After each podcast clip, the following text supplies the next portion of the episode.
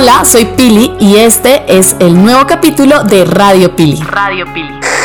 Hello amigos, buenos días, buenas tardes y buenas noches desde donde estén. Aprovechando que estamos en Halloween, quise contarles sobre las historias de terror en el trabajo y aprovechando nuestro tema del día que es el burnout. Antes de empezar, muchas gracias a todos nuestros patrocinadores que por ahora son solo mi pet shop. Recuerden Pimentones Pet Shop, arroba accesorios para mascota Bogotá. Pero bueno, si quieres patrocinar el podcast, escríbeme. Obviamente, muchas gracias a Mariale, quien es la que edita esto para que esto quede súper genial. Muchas gracias, Mariale, por siempre ser tan preciosa. Y muchas gracias a ustedes por escuchar. No siendo más, vamos a empezar con el podcast.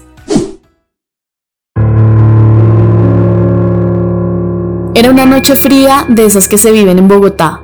La lluvia había dejado una capa brillante en el piso en la que los semáforos alumbran dejando colores verdes, rojos y amarillos al andar. Eran las 11 de la noche de un jueves. Carolina había salido a fumarse un cigarrillo luego de las 12 horas de trabajo seguidas que había tenido. No había almorzado, ni había visto la lluvia, no había visto nada porque su jefe no la había dejado salir. Apenas le había dicho, Tranquila que si se hace tarde puedes salir a pedir una pizza y un taxi. Claramente las horas extras no las van a pagar. Así es como transcurrían todos los días de Carolina. Solo veía el amanecer porque llegaba temprano a la oficina, en donde no la valoraban, no le pagaban lo justo, su horario tenía una hora de entrada pero no de salida. Su jefe era un machista que le decía todo el tiempo que su trabajo no valía y sus compañeros habían aprendido muy bien la sigla STC. Salva tu culo. Es así que esta historia de terror se ha mantenido por más de 30 años en las que los publicistas, diseñadores creativos y demás personas inmersas en agencias de publicidad han tenido que vivir bastantes historias de terror en agencia. Por eso mismo no nos podemos quejar, porque si otros lo vivieron y sobrevivieron, ¿por qué yo no? decía Carolina, quien también se preguntaba por qué no hay creativos de más de 35 años en las agencias o por qué se ven tan jóvenes. ¿Acaso son vampiros? Así fue como luego de dos cigarrillos entró de nuevo a la oficina, se sentó en el computador y siguió diseñando. Mientras al otro lado de la ciudad, la ejecutiva de cuenta desde su cama escribía, ¿Ya vas a terminar? Tengo sueño. Mientras Carolina refunfuñaba por el frío que entraba por el patio que quedaba justo atrás de la oficina, Terminó el trabajo, pidió un taxi y se fumó otro cigarrillo esperando el taxi. Era la una de la mañana mientras recorría la ciudad. Veía como de los bares salían muchas personas de fiesta, mientras ella estaba cansado por su arduo trabajo. Se duerme casi a las dos de la mañana y pone la alarma. Su alarma sonará en tres horas. ¿Tres horas? No jodas, piensa. Suena la alarma. Di, di, di, di, di, di, di. Mira la hora, 5 de la mañana. Apenas se van las luces de la calle. Cansada, se despierta y va al baño mientras se mira al espejo y ve una vieja demacrada, con las ojeras hasta el suelo, pálida como si no hubiese visto el rayo de luz en los últimos dos meses. Se baña, se demora un poco más del usual, ya no alcanza a desayunar, como puede se viste y sale corriendo a tomar un bus. Llega a las siete y media a su trabajo, no ha llegado nadie. Alcanzó a ir por una empanada, dice. Al volver 15 minutos más tarde, su jefe la aborda y le dice, desde temprano y ya capando trabajo, Carolina, usted sí come como camionero. No, señor, responde ella, solamente fui por una empanada. ¿Y eso qué? A dormir donde la trasnocharon. Eso le pasa por no saber gestionar su tiempo, Carolina. Pero si pudiéramos hablar más seguido y pues así bien cerquita, le aseguro que eso no pasaría. Carolina siente como un escalofrío tensante recorre su piel. Se incomoda. Ayer pusieron ajustes a las 6 de la tarde, señor tenebroso. Así es difícil salir temprano. Carolina, a mí eso me tiene sin cuidado. De cara al cliente, esto es transparente. A él no le importa si usted durmió, no le importa si usted no comió, si usted sí vino o no vino. A él lo que le importan son los resultados. Y para que eso pase, usted tiene que trabajar. Con el paso del tiempo, Carolina nota que sus manos empiezan a inflamar, que pierde la respiración de llegando al trabajo, que en los buses sufre ataques de pánico. Pide permiso para ir al médico y su jefe responde, pero me tendrá que pagar esas horas, Carolina. Sí, señor. Señor tenebroso, responde. En el médico y luego de muchos exámenes le dicen que tiene que ir al psicólogo. Al parecer es mental. ¿Mental? ¿Mi problema es mental? ¿Cómo puede ser? Te quiero hacer unas preguntas, Carolina. ¿Te has vuelto cínica o crítica en el trabajo? Sí. ¿Te arrastras al trabajo y tienes problemas para empezar a trabajar? Pues sí, realmente sí. Incluso como que voy llegando al trabajo y me da como mucho tedio tener que llegar. ¿Te has vuelto irritable o impaciente con tus compañeros de trabajo, jefes o clientes? Pues sí, pero digamos en el caso de mi jefe es que él es muy cansoncito. ¿Te hace falta energía para tener productividad constante? Uf, no, pues es así constantemente, pero es porque me estoy durmiendo mucho. ¿Te resulta difícil concentrarte? Bueno, pues a veces sí no la logro, o sea, de verdad a veces sí no puedo. ¿Tus logros no te dan satisfacción? Bueno, pues ahí habría que preguntar cuáles logros.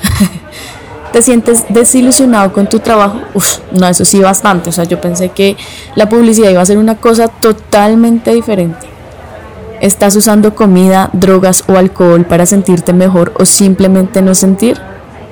Mm, bueno, pues tal vez me fumo uno o dos cigarrillos cada tres horas. ¿Han cambiado tus hábitos de sueño? Pues ahorita estoy durmiendo poquito, como le estaba diciendo, estoy durmiendo como tres o cuatro horas más o menos. ¿Estás preocupado por dolores de cabeza inexplicables, problemas estomacales o intestinales u otras quejas físicas? Bueno, pues sí, la verdad sí, era lo que yo le estaba diciendo al médico, que por eso me trajeron acá, que es algo que no entiendo, y es que se me inflaman las manos, me duele mucho la cabeza, he tenido ataques de pánico. Bueno, Carolina, al parecer estás sufriendo de burnout. Sí, ¿qué es eso? ¿Me va a morir? ¿Me va a morir? No, no, no, no, no. El burnout o el síndrome de desgaste laboral es una fatiga emocional que se presenta principalmente por sobrecarga en el trabajo y que puede generar serios problemas físicos, emocionales y mentales. Te daré una incapacidad por cinco días dado que así quieras con las manos hinchadas como las tienes no puedes trabajar.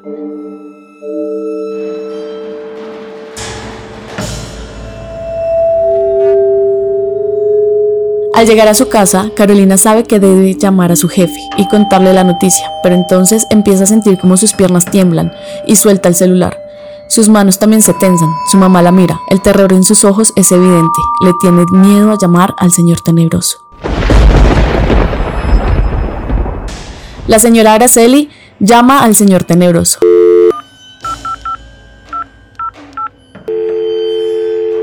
Señor Tenebroso. Habla Araceli, la mamá de Carolina. Ella tiene cinco días de incapacidad por agotamiento laboral. Le sugiero que no le hable durante esos días o tendremos que vernos con abogados. Tranquila, señora Araceli. Me trata como un monstruo. Como lo, que, es, es, piensa Araceli. Hasta luego, señor Tenebroso.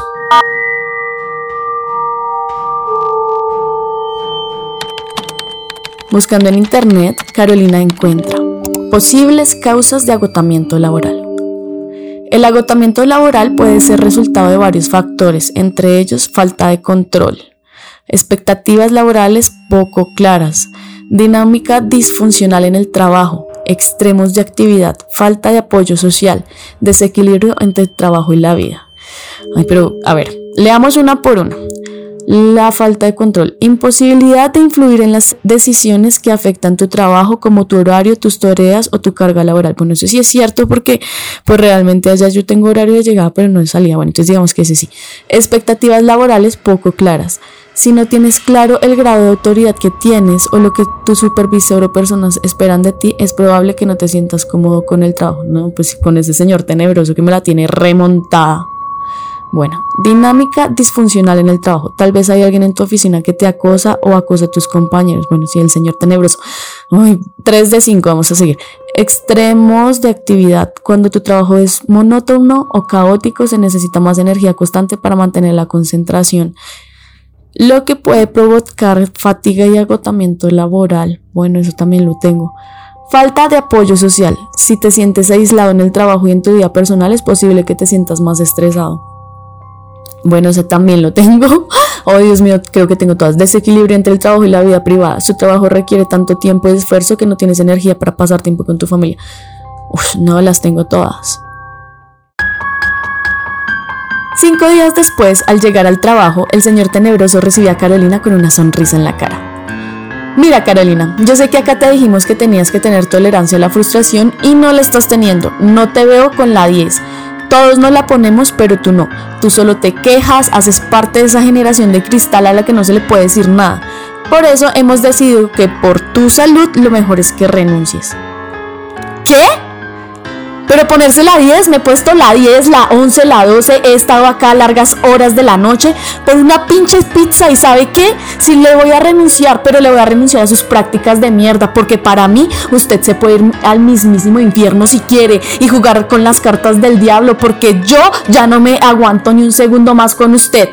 Ay, viste Carolina, aparte de todo estás en tus días. ¿Qué es esa manera de contestar? ¿No viste a Juan? Él siguió derecho y nos está quejando. Carolina voltea a ver a Juan mientras siente caliente su cuello de la ira que tiene. Juan tiene cara de comer mierda, no le está pasando bien, se ve desgastado. ¿Esa es la misma camiseta de millonarios que traía ayer? Al parecer sí, o sea que lleva dos días de semana acá. Juan lleva dos días acá, señor tenebroso. Así es, y él no se ha quejado. Señor tenebroso, es usted horrible. Carolina le cuenta a Juan de su nuevo diagnóstico de burnout y además le dice lo siguiente. Mira, Juan, estos son los factores de riesgo del desgaste profesional y yo creo que tú los estás sufriendo. Tienes carga de trabajo muy elevada, te esfuerzas por lograr un equilibrio entre la vida laboral y la vida del trabajo, trabajas en una profesión que no te ayuda con la atención médica y además sientes poco o ningún control sobre tu trabajo. ¿Sí o no que te sientes así? Sí, Carolina, pero yo no, o sea, la verdad no le veo nada. Además, eso es puro mental, uno se toma unas pepas y ya. No, Juan, o sea, de verdad no. Mira las consecuencias del agotamiento laboral. Estrés excesivo, fatiga, insomnio, tristeza y enojo e irritabilidad, consumo inadecuado de alcohol y de sustancias, enfermedades cardíacas, presión arterial alta, diabetes tipo 2, vulnerabilidad a las enfermedades. Pero Carolina, yo lo que necesito es plata, a mí no me importa enfermarme, yo ahorita lo que necesito es plata, mi, salud mental ahorita no, no, no, no le puedo prestar atención, Carolina, lo siento. Es ahora o nunca, Juan. Igual, bueno, mira, si tú no quieres ir a un profesional, por lo menos te voy a dejar algunos tips de cómo manejar el agotamiento. Primero hay que evaluar las opciones. O sea, de verdad, si tú sientes esto, lo mejor es que hables con el Señor tenebroso y que el Señor tenebroso o te saque o te vayas para otro lado o termines aquí pero muerto, porque de verdad eso te va a afectar a largo plazo. También está la otra opción que es buscar apoyo, que es ir al psicólogo, que es como de verdad intentar darte tiempo para ti y pues obviamente yo que voy a estar acá. Lo siguiente es hacer una actividad relajante, pero como no tienes casi tiempo para eso, ¿en qué momento lo vas a hacer? También puedes hacer ejercicio, pero es lo mismo, como no tienes tiempo, no lo vas a lograr hacer. Hay que dormir muy bien, pero como en esta agencia no se permite dormir, pues está muy difícil. Y lo otro es que practiques la atención plena, o sea, meditar. Carolina, pero es que todo lo que me nombras es básicamente renunciar a este trabajo. Bueno, pues es que es lo que deberías hacer, Juan. Es lo que yo voy a hacer ahorita que me dieron esa oportunidad, porque a mí no me van a venir otra vez a tratar así. Además, mira, se me tensan las manos, se me inflaman las manos, me siento mal, me dan dolores de cabeza, tengo pánico de llegar acá. No esperes a llegar a eso, Juan, de verdad, no, esperes a llegar a eso.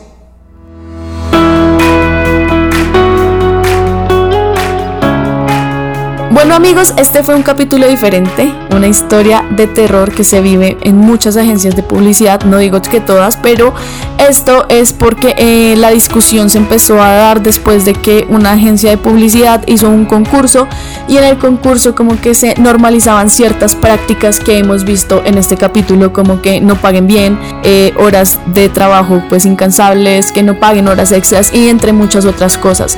Esto estuvo en LinkedIn por al menos dos y al momento no se ha logrado nada. No veo ninguna agencia de publicidad haciendo nada y siento que es importante que nosotros alcemos nuestros lápices, alcemos nuestra voz y nos hagamos entender que de verdad la explotación laboral no puede seguir y no se puede seguir justificando esta explotación laboral. También si tú estás sufriendo de burnout o si estás sufriendo de alguna otra sintomatología mental, puedes llamar a la línea de atención 106 ya que ahí es para que te escuchen. Muchas gracias Mariale, muchas gracias a todos por escucharme. Nos vemos en un próximo episodio y chao chao.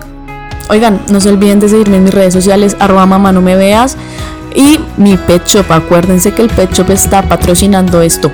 Arroba accesorios para mascota Bogotá.